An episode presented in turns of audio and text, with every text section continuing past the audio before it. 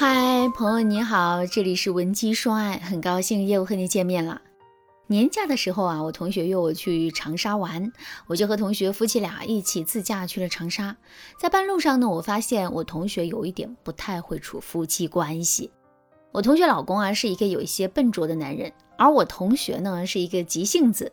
于是呢，一路上我就听见我同学抱怨老公说：“我让你快点开，你看这辆车跑我们前面了吧？我们一路上都得被他压着。”过了一会儿，我发现没水了。同学啊，就让她老公去加油站的便利店买吃的，还特意嘱咐老公说：“我知道你笨，我就说清楚，三瓶水、面包和薯片，别买有的没的。”她老公可能担心我们吃不饱，就多买了很多火腿和泡面。我同学瞬间火了，就问：“你买泡面我们怎么吃啊？用什么泡？你怎么不带脑子？我说的那么清楚，你都能做错？”我忙打住我同学说。我饿了，正想吃面呢。我们去店里啊，要点热水，吃完再走吧。刚吃完饭又下雨了。同学老公看到四周有老婆婆在卖刚挖的竹笋，于是啊想买一点。我同学又骂道：“下雨了，大哥，正常人都知道躲雨吧？你现在买什么笋？我们是去旅行啊，什么脑回路？”她老公还是坚持买了一点，憨憨地说：“鲜笋很好吃，可遇不可求。”于是呢，我同学又念叨了一路。到了酒店，我们在大厅吃饭。我同学老公啊，给我看手机里的风景照，我才无意间注意到他手机屏幕上只有一个大大的忍字。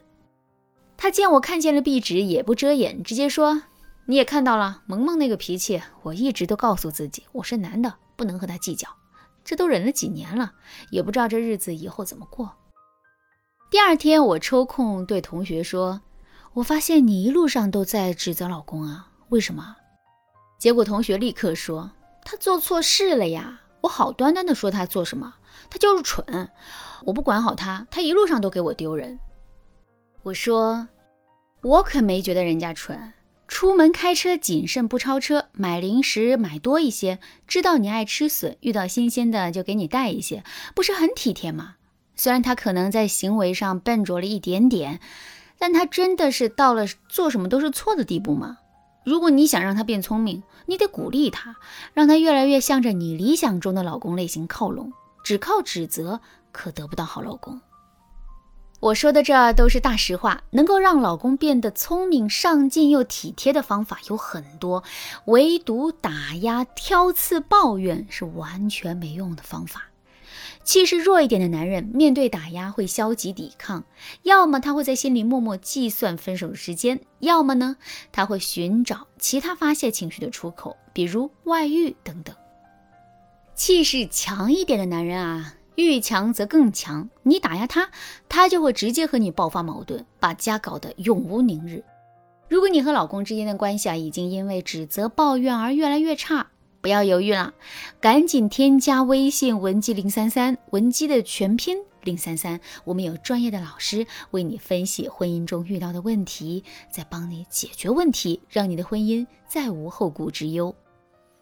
我同学听了我的分享，就说：“嗯，你说的有道理，但是男人肯定是要管的呀，不管不就学坏了？我对他太好，他尾巴还不翘上天啊！”听了同学的话，我才发现。她把对老公好理解为放任男人，把对老公颐指气使等同于管理男人，这个思维啊，首先就是大错特错的。在婚姻里，高明的女人总是一边对男人好，一边管理男人，甚至她们可以把管理内化在对男人的好里，做到柔性管理。柔性管理本来就是经济管理当中的概念啊，原意指的就是引发人内在的驱动力的人性化管理方法。引申到婚姻当中，我们可以理解为，当我们被人爱着的时候，我们就会不自觉的变好。这个时候，我们变好的驱动力和外界的压力无关，它会是一种从内而外迸发的欲望。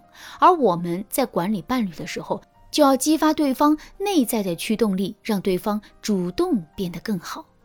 那如何在婚姻中做好柔性管理呢？第一个技巧，柔性激励法。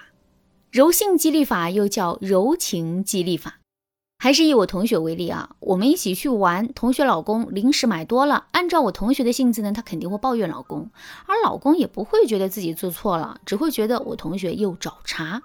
那这个时候我们该怎么对男人说呢？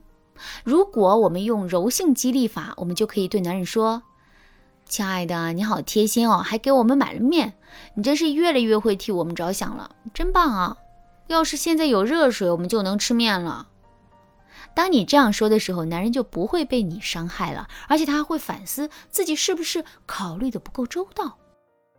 这个话术是非常实用的，话术公式是：先认可对方的态度端正，然后呢给对方一个正面的评价，接着委婉的提出意见，或者呢你把问题再次回抛给对方，让对方帮助你解决。这样一来，还能间接提高对方办这些小事的能力。这就是柔情激励法的使用方法。